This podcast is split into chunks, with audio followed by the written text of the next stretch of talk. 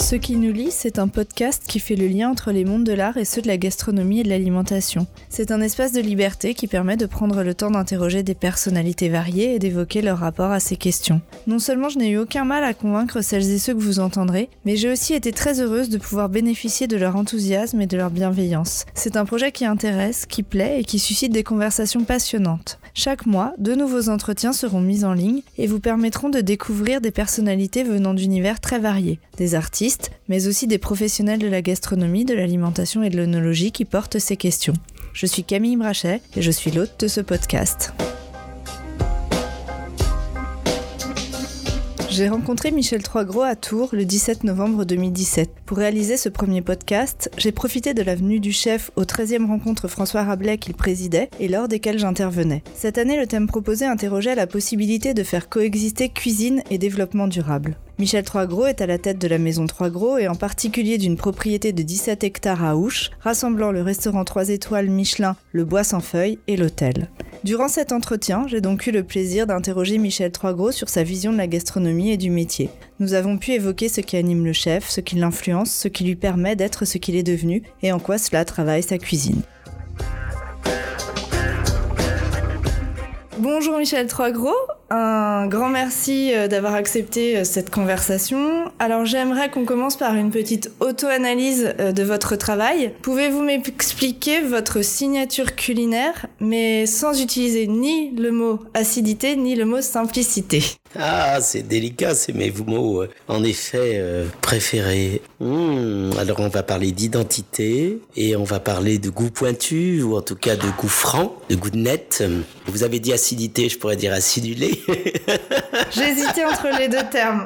J'ai souvent entendu mon papa qui parlait d'un goût euh, pointu, même d'un goût euh, sportif. Euh, il voulait dire par là, quand on assume ce que l'on propose en fait en, termes de cuisine et, et, que cette signature justement, elle est singulière, elle ne ressemble à aucune autre. Je veux dire par là que j'ai hérité de ce goût-là. J'en ai hérité par mon père, euh, bourguignon, euh, cuisinier euh, affranchi, on va dire, qui m'a guidé, mais aussi par ma mère et ma grand-mère italienne, qui avait euh, la lumière en fait d'un pays, l'Italie, en elle comme culture et avec qui euh, aussi j'ai partagé mon temps pendant mon enfance. Et ma grand-mère en, particulier cuisinait euh, de façon lumineuse, c'est-à-dire il y avait toujours beaucoup de goût, un goût soutenu, un goût pour ramener à mon père sportif, un goût aiguisé.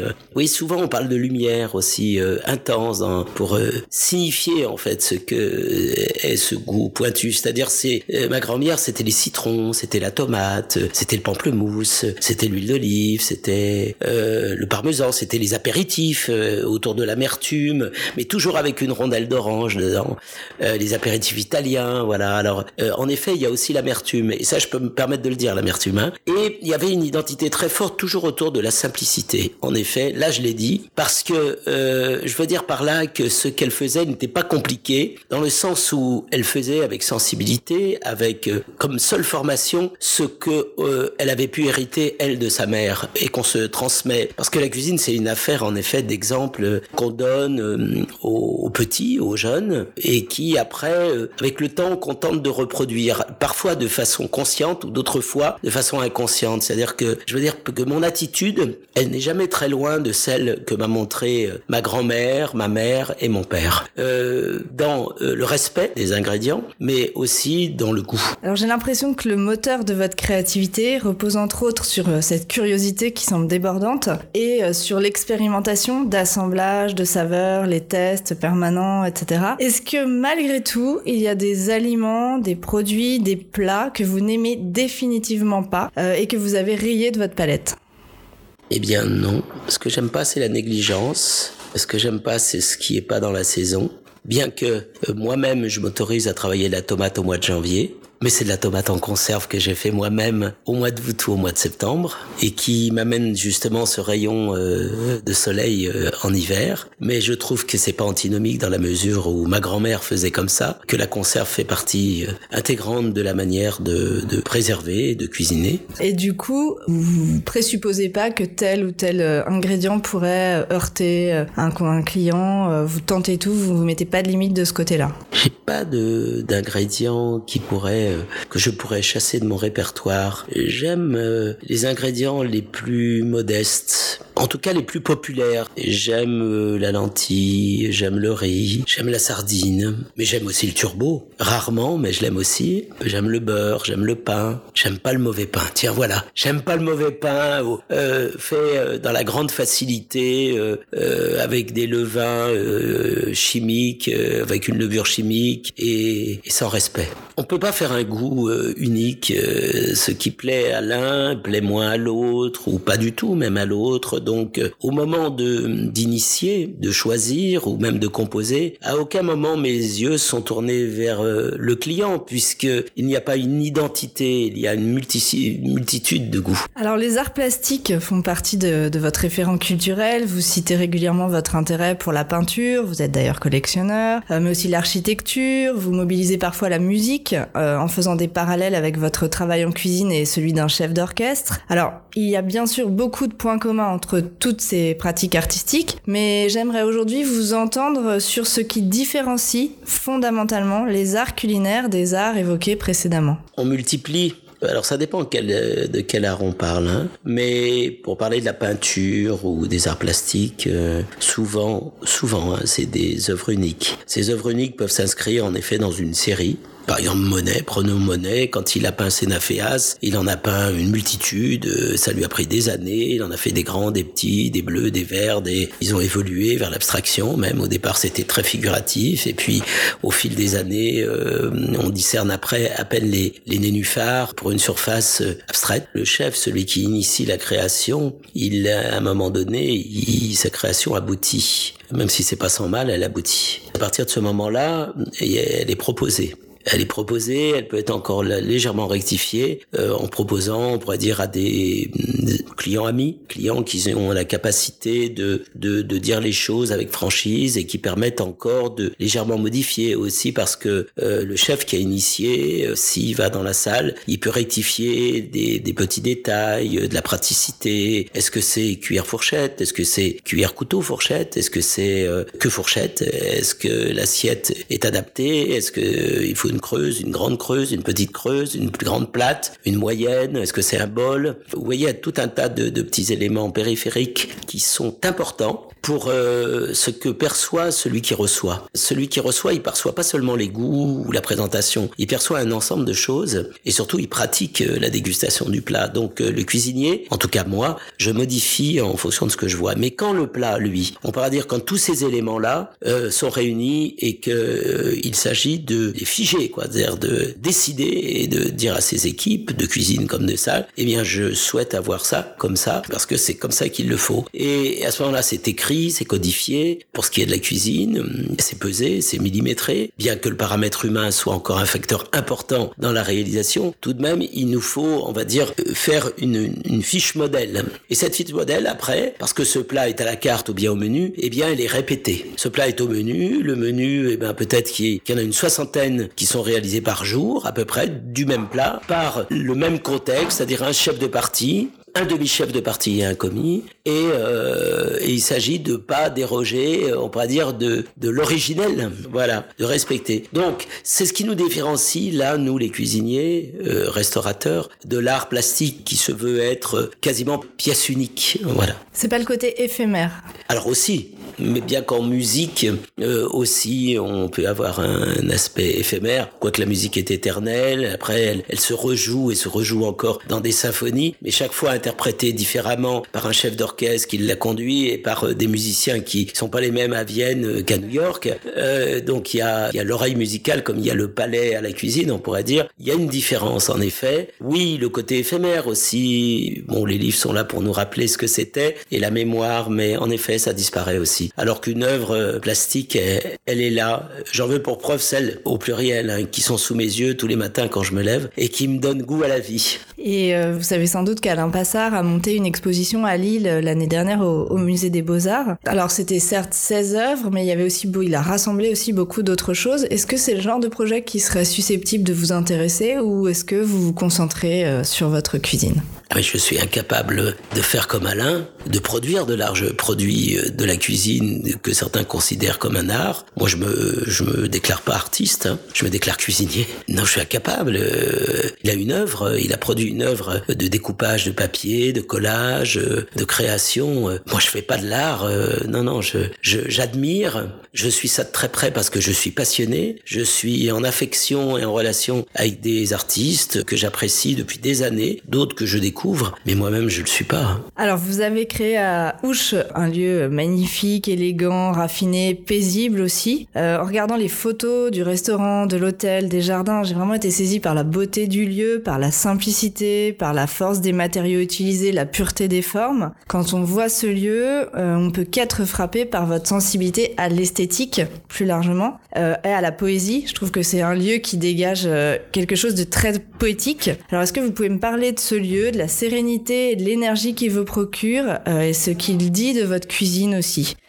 Poétique, je pense que c'est le mot qui lui va bien. Il est pas ostentatoire et il est singulier. On l'a créé, euh, je dis on parce que c'est vraiment une œuvre, euh, une volonté familiale. Marie-Pierre, mon épouse, a été euh, extrêmement dynamique dans, dans, tous les choix. César, notre fils également, qui a été prépondérant, voilà, dans les choix, dans la dynamique et dans le sens d'ailleurs du projet, parce que il n'aurait pas été là, tout comme Léo, son jeune frère. Tous les deux n'auraient pas été là, on faisait pas le projet, on restait place de la gare là où on était. C'est ce qui donne sens réellement à la décision. Euh, le lieu, euh, oui, il est porteur en effet d'une dynamique, d'une énergie et en même temps euh, d'un calme, d'un apaisement. Alors, je crois que c'est le lieu, il s'inscrit dans un paysage, une campagne modeste mais belle, des pâtures, euh, des vaches autour, euh, un grand bois, un étang, des chemins sinueux pour y aller, très peu de lumière, plutôt des signalétiques qui donnent ça et là dans les 17 hectares les noms des endroits, des jardins composés de graminées, d'arbres fruitiers, tout ça avec poésie. tout à l'heure, on disait un désherbage à la main, euh, pas de gazon, mais de la pâture, des animaux, des chevaux aussi que notre fille euh, Marion euh, nous a confié, voilà, des enclos. C'est pas des, des, des, grandes surfaces à tondre, c'est les animaux qui font le boulot, on va dire, voilà, qui, qui pèsent, qui se nourrissent. Et tout ça, euh, ça se passe sous les yeux des clients. Tout ça, c'est, je sais pas, ça, ça dégage euh, une harmonie, quoi, une, une poésie en effet, euh, une sensibilité qui nous est propre et qui est très inspirante. Elle est, elle est beaucoup plus inspirante, je pense, que quelque chose qui est ordonné, strict. On, on pourrait dire qu'il soit dans l'esprit d'un resort, c'est-à-dire que qu'il soit impeccable. C'est pas impeccable, c'est un souci aussi parce que c'est pas une facilité, c'est un choix. Et c'est comme faire de la cuisine qui qui soit euh, identitaire et, et pure, qui serait euh, la plus nature possible. C'est un choix. C'est pas par facilité. C'est c'est réellement par par choix personnel, un cheminement qui peut prendre d'ailleurs beaucoup de temps, une vie. C'est une, conviction que ce chemin-là est à emprunter parce qu'il il répond à ce qu'on a envie euh, dans notre vie. Alors on parle souvent de l'héritage et de la transmission qui sont des dimensions centrales et omniprésentes dans votre parcours. Euh, rappelons que César est la quatrième génération trois gros en cuisine, que votre établissement a trois étoiles depuis 49 euh, ans. Euh, Pouvez-vous me dire du coup en quoi votre investissement à Ouche est un nouveau départ et quelles conséquences ce déménagement a pu avoir sur votre vie professionnelle? Ça fait neuf mois là je crois à peu près que, vous y êtes. Alors vous parliez ce matin d'un temps long, effectivement d'une évolution qui se fera pas du jour au Mais est-ce que déjà sur les neuf mois passés, euh, vous avez un regard euh... Oui, bah, d'abord je vois que César euh, vraiment s'épanouit de façon incroyable. Il a 31 ans et je pense que le déménagement a eu un effet révélateur sur lui. Il était déjà, on pourrait dire, très impliqué hein, avant quand nous étions à la gare. Mais là, en même temps, j'en ai profité. Je veux dire que j'ai tiré profit de ce qu'il y avait à imaginer, à construire pour lui donner des responsabilités, lui donner à faire. Il les a pris avec vraiment brio et euh, il rentre euh, dans cette cuisine en l'ayant lui-même conçu, euh, lui-même dirigé le chantier de la cuisine et donc c'est sa cuisine. Il n'est pas héritier d'une cuisine, il est lui-même concepteur d'une cuisine. Donc il s'est affranchi du passé tout en le connaissant très très bien d'ailleurs euh, en l'ayant comme socle, tout comme je l'ai euh, moi. C'est-à-dire qu'il il est renforcé par son passé, mais en même temps, il en est dégagé du poids. Et je le vois dans ce, cette façon qu'il a quotidiennement de prendre plaisir à, à, faire la cuisine et à montrer l'exemple et à diriger euh, son équipe. Oui, il, il, faudra du temps. Souvent, la question m'a été posée, en effet, est-ce que vous allez présenter une nouvelle carte au moment de l'ouverture de votre nouvel établissement, puisque vous êtes à la campagne, votre cuisine va être plus végétale, etc. Je dis mais pas du tout. On a toujours eu une attitude de changement ces dernières années. Le changement sera initié de la même façon. Laissez-nous le temps de nous imprégner du lieu, d'en voir toutes ces ressources, aussi d'entreprendre nous avec euh, avec les sols qui nous euh, qui nous entourent. Et là, nous changerons en effet petit à petit. D'ailleurs, ça a déjà commencé en neuf mois. Alors, est-ce que il y aura un virage vers le végétal? Je n'en sais rien. On verra. Euh, peut-être que ça sera au contraire quelque chose de plus animal. Je sais pas vraiment. Alors vous mentionnez beaucoup l'engagement de César, son souci de l'écologie, son intérêt pour la biodiversité, sa proximité avec Pierre par exemple, encore son investissement dans la sauvegarde euh, de la fève d'Auvergne, son potager en permaculture, etc. Mais j'aimerais savoir comment vous, vous vous positionnez euh, sur ces questions. Parce que je trouve que c'est toujours assez étonnant. En fait, là, ce matin, vous avez euh, soulevé le fait que quasiment tous vos producteurs étaient en, en biologique. Et c'est des choses qu'en fait, le, le, grand public ne sait pas, auxquelles il n'a pas accès. Quand on va sur votre site, c'est pas quelque chose que vous valorisez. alors ça, j'aimerais que vous nous en disiez un peu plus parce que c'est assez intéressant. Ouais, ben ça c'est assez drôle parce que pour nous, on le met pas en avant parce que on est convaincu que nos clients le, le, le, savent, euh, ce qui est une erreur d'ailleurs. Tout comme vous savez la Romanée Conti ou le domaine Jean-Marc Rouleau euh, ou d'autres sont sont des vins bio, mais ils ne le signalent pas sur leur étiquette parce que ça a toujours été comme ça. Ça a toujours été une démarche de respect des sols, euh, d'une façon d'entreprendre, de, de transformer qui était celui des générations. Et euh, c'est pour ça qu'on ne le met pas suffisamment en avant, à tort probablement. Alors, il se trouve que aussi les choses évoluent euh, aujourd'hui avec en effet la prise de conscience d'une époque que César porte. quelque chose de générationnel un peu, vous avez l'impression. Ah, il, le porte et nous on le porte aussi avec lui aujourd'hui. On pourrait dire qu'il y a urgence à changer euh, les choses. Le monde de demain, il se conçoit aujourd'hui. Jamais il y a 30 ans, nous parlions d'urgence de la planète, euh, de soucis d'un réchauffement climatique. Jamais, jamais. On était, c'est pas au cœur du tout de nos discussions. Alors qu'aujourd'hui, la génération de César, tout comme la mienne, ils sont mis en alerte par les médias, par euh, euh, des, rencontres professionnelles, etc. Donc César vraiment se situe au cœur de, ce, de cette inquiétude et acte, agit en ce sens. Mais c'est vrai que du coup, cette espèce de peut-être de confusion qui se dégage, alors je pense par exemple à votre euh, ami Olivier Rollinger, qui pareil travaille avec une rigueur incroyable, a des épices produites pour la plupart en bio. Quand vous allez sur son site, vous avez pas d'éléments qui vous indique les provenances, etc. Donc moi je l'ai contacté, il m'a répondu très gentiment un mail très clair où il expliquait bien le sourcing de, ses épices, etc. Mais c'est vrai que euh, je trouve que cette absence de discours en fait est peut-être euh, dommage pour le consommateur lambda qui qui n'a pas forcément idée de tout ce qui peut y avoir derrière et tout le travail qu'il y a derrière du coup. Alors j'ai pas l'impression qu'il y a absence de discours, mais vous, en effet vous me le signalez. Peut-être parce que ça va aussi avec la discrétion, parce que la cuisine spectacle a envahi nos écrans et inonde les discours euh, réels sur la qualité, en effet, euh, des ressources euh, qui sont pas spectaculaires. aujourd'hui, ce qui intéresse le grand public, en effet, c'est la technicité, c'est le rêve, l'esthétique. je pense que le grand public, dès lors où il faut, en effet, parler de sens, c'est un peu prise de tête et, et comme ils rentrent du boulot, ils ont envie de spectacle spectacle, de divertissement beaucoup plus que d'un cuisinier qui va parler en effet de son environnement. Ils ont le sentiment que ce cuisinier est militant, euh, s'engage dans une politique et euh, c'est pas très rock'n'roll. Mais ceci dit, je vais faire des efforts alors du coup. bah, je pense que ça peut ça peut effectivement euh, être important. Et d'ailleurs, il y a deux choses qui m'ont un peu surprise en fait à la lecture de votre ouvrage La joie de créer. c'est quand j'ai lu que, vous écrivez aujourd'hui même d'élevage le poisson est magnifique. Alors après tout ce qu'on a récemment entendu dans les médias justement sur le sujet, ça m'a un peu étonné. Et du coup, en fait, j'aimerais savoir ce que c'est pour vous un beau poisson et quels sont vos critères euh, de sélection? Alors attention, ça veut pas dire que je préfère pas le sauvage, mais le, le, le sauvage, faut le préserver. Donc comment on le préserve Si on veut manger un peu de poisson, en consommant de l'élevage. Alors encore faut-il que cet élevage ne soit pas nourri avec du sauvage. C'est le cas du saumon. On nous annonce que la Norvège va produire 10 fois plus ou 50 fois plus de saumon dans les années à venir. Comment ils vont le nourrir? Puisque c'est carnivore, le saumon, avec quoi ils vont le nourrir? Est-ce qu'ils le nourrissent avec des sardines D'un monde marin qui, lui, va en souffrir? Donc tout est bon sens encore. Et évidemment, il y a des... Et puis il y a élevage et élevage. Voilà. Il y a élevage de ma pisciculture qui est à Noir-Étable, à 40 km dans les montagnes au-dessus de Rouen. Et, un type qui fait tout petit et qui, on pourrait dire, s'en occupe personnellement parce que il est raisonnable.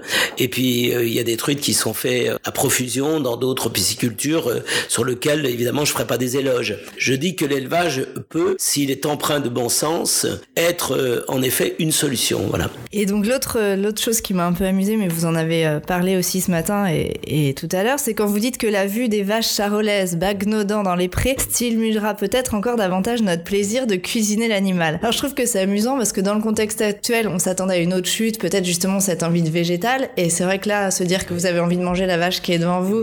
Parce que je pense qu'on est obsédé par le végétal. On est focalisé sur cet axe-là. C'est ce qui ressortait ce matin d'ailleurs des discours. Et alors vous vous positionnez comment par rapport à, non, ça Ça c'est un petit clin d'œil. Je veux dire, évidemment, c'est un, voilà un peu de, des propos décalés comme ça parce que on en oublie. Euh, en effet, euh, ben là c'est bien de l'élevage en même temps. Tiens, euh, les charolaises qui m'entourent. Mais on en oublie en, effet que que la viande aussi est nécessaire pour ben, pour l'alimentation, hein, pour l'équilibre alimentaire, mais aussi pour le plaisir. Alors j'aimerais qu'on vienne rapidement sur le produit, parce que dans la gastronomie, c'est quelque chose qui est sans cesse mobilisé, la qualité du produit, euh, qui se doit d'être irréprochable, mais finalement, euh, il est assez mal défini ce terme de, de, qualité. Donc pour vous, un produit de qualité, ce serait quoi? Et ça me fait écho un peu avec ce que vous racontiez ce matin, que j'ai trouvé assez euh, pertinent et intéressant quand vous disiez que vous avez mangé un, un chausson pomme de la brioche dorée qui était bon, qui avait bon goût, voilà. Euh, donc la qualité, le bon, le goût, Comment est-ce que vous articulez euh, tout ça? On s'y perd. Hein. Un produit de l'agroalimentaire peut être éthique. Il peut l'être. Hein. Il peut l'être. C'est pas parce qu'il est de l'agroalimentaire on aurait tendance à penser le contraire. évidemment, il y a tout là aussi. Il y a des belles choses dans l'agroalimentaire qui peuvent être porteurs de, de bons, on va dire, beaucoup plus qu'un artisan qui fait n'importe quoi de son côté, qui a pas de respect et qui a acheté mal ou qui va acheter, je citerai pas des enseignes, mais mal quotidiennement et qui en met plein le camion, plein sa camionnette. Voilà. Donc moi-même ayant une petite expérience dans l'agroalimentaire, je peux dire qu'elle peut être aussi le souci des gens eh ben, qui, qui produisent, euh, on pourrait dire, en grande quantité. Il faut pas croire qu'ils sont là aussi avec le souci d'empoisonner, quoi. Voilà. Non, mais parce que ce matin j'étais dans un hôtel où je me suis retrouvé dans une salle de restaurant qui était terrible et où euh, ce qu'on m'a donné à boire, le café était vraiment horrible. Il y avait un pain qui était horrible. Il y avait une plaquette de beurre qui était horrible. Donc je me suis tiré. J'ai dit je trouverai un, café, un bistrot dans la rue entre l'hôtel et le lieu où nous sommes. Et euh, j'ai pas trouvé autre chose que l'enseigne brioche pour la nommer. Et j'ai été accueilli avec sourire il y avait quelques personnes qui étaient là, c'était lumineux, très propre. J'ai bu un cappuccino qui était tout à fait acceptable, vraiment, il était, était bon. Et j'ai pris un chausson aux pommes qui était feuilleté, croustillant. Euh, la, la, la compote de pommes qui le garnissait était légèrement acidulée. Le produit avait été... Alors évidemment, il était bon dans l'instant. Est-ce qu'il est bon pour ma santé? Est-ce qu'il est bon euh, pour la planète? J'en sais rien. Évidemment, il est produit des brioches suis, il y, en a partout, je le sais bien. Mais en même temps, c'est pas sûr que leurs produits, que la manière et que leur démarche ne soient pas, en effet, plus porteuses d'espoir et de respect que celui euh, qui va avoir acheté des œufs en bidon, euh, du mauvais beurre, euh, qui va peut-être faire un feuilletage maladroitement parce qu'il n'en a pas les techniques, pas le temps ou, ou, pas la volonté derrière et qui va nous, voilà, qui va pas me donner satisfaction, quoi.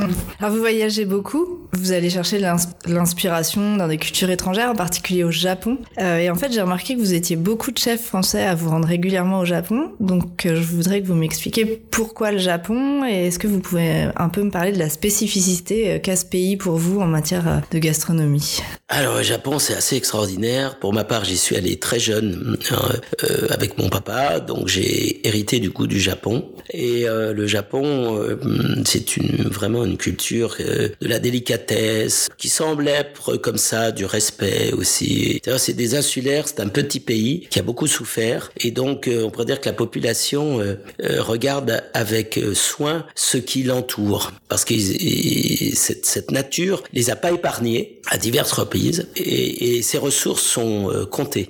C'est un pays qui importe beaucoup de matières premières. Elle est pas, ce qu'ils produisent ne suffit pas à nourrir la population. Donc, euh, ils en prennent très très soin et, et, et, ça depuis très très longtemps. Et donc, du coup, ça se ressent dans euh, leur cuisine, euh, dans, on pourrait dire même la cérémonie, le respect, la relation qu'ils peuvent avoir avec le repas, ce qu'ils se donnent à manger ou ce qu'ils offrent à donner. C'est jamais ostentatoire, c'est toujours une relation de délicatesse, de fragilité, peut-être pas toujours, mais souvent en tout cas. Donc il y a beaucoup à apprendre du côté du Japon dans cette démarche-là éthique. Alors après, moi le Japon m'a offert en effet des, des ingrédients, des goûts, des saveurs, des textures depuis très longtemps qui aujourd'hui me sont familiers. Elles me sont pas étrangers et au point que j'ai pas l'impression que c'est exotique. Quand j'utilise du wasabi, du gingembre, en particulier gingembre, hein, j'irais, ou même euh, un yuzu, euh, j'ai l'impression que c'est mon répertoire parce que je le connais depuis plus de 30 ans.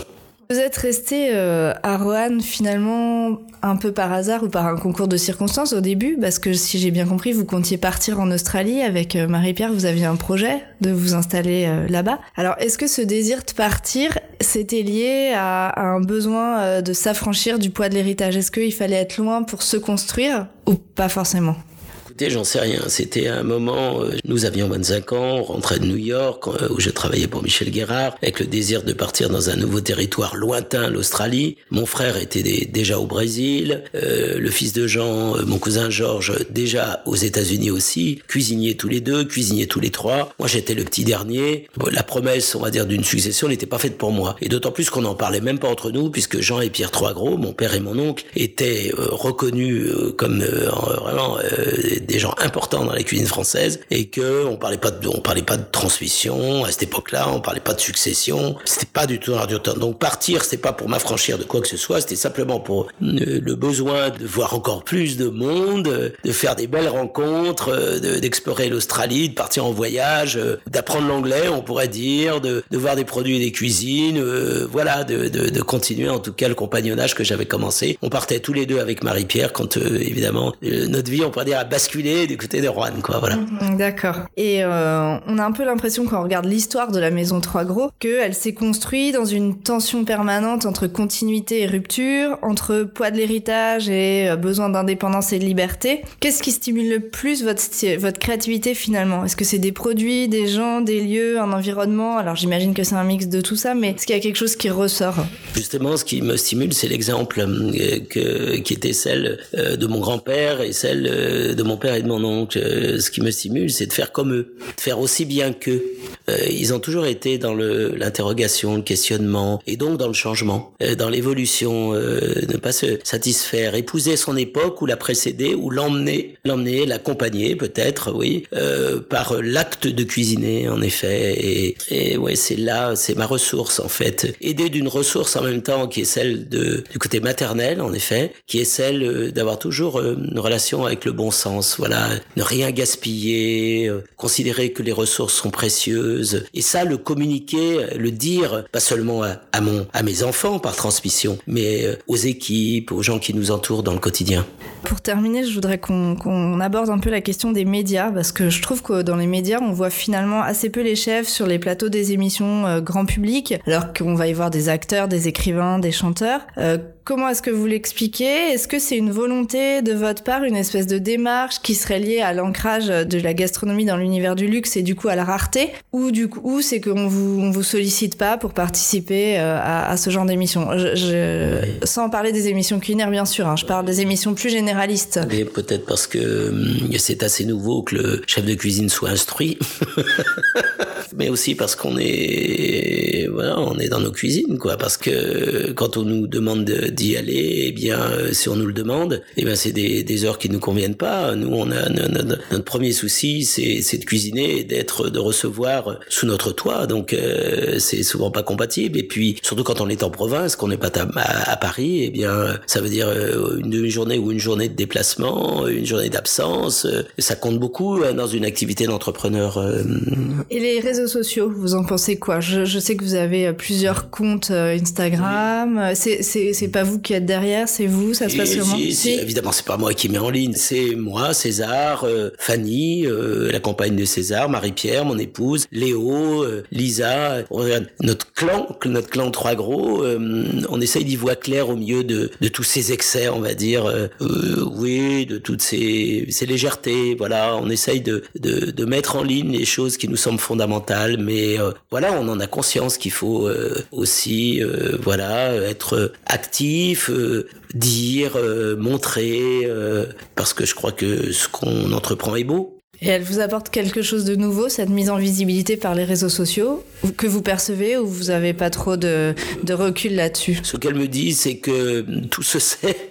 souvent, j'ai euh, des clients qui me disent Tiens, mais vous êtes là On croyait que vous étiez euh, au Japon. Alors je regarde, mais comment vous savez euh, que j'étais au Japon hier? Il me dit, ben, on l'a vu sur les réseaux. Mais on s'étonne que vous soyez déjà de retour. Voilà, c'est ça les réseaux sociaux. C'est pas forcément moi qui l'ai posté, mais c'est une personne qui m'a que j'ai rencontré, qui m'a croisé donc euh, au Japon, qui l'a posté. Et puis voilà, ça fait des petits comme ça et ça, ça a une caisse de résonance. Ouais, du coup, c'est une plus grande proximité aussi avec avec les gens. Oui, mais en même temps, euh, on sait tout, quoi, surtout, à tout moment. Je vous remercie, euh, Michel Troisgros, euh, pour cette belle discussion qui a été possible aussi grâce au recul, comme je vous disais tout à l'heure, et au regard que vous réussissez à avoir sur votre pratique, ce qui n'est pas toujours évident, mais du coup, c'est très agréable de parler de ça avec vous.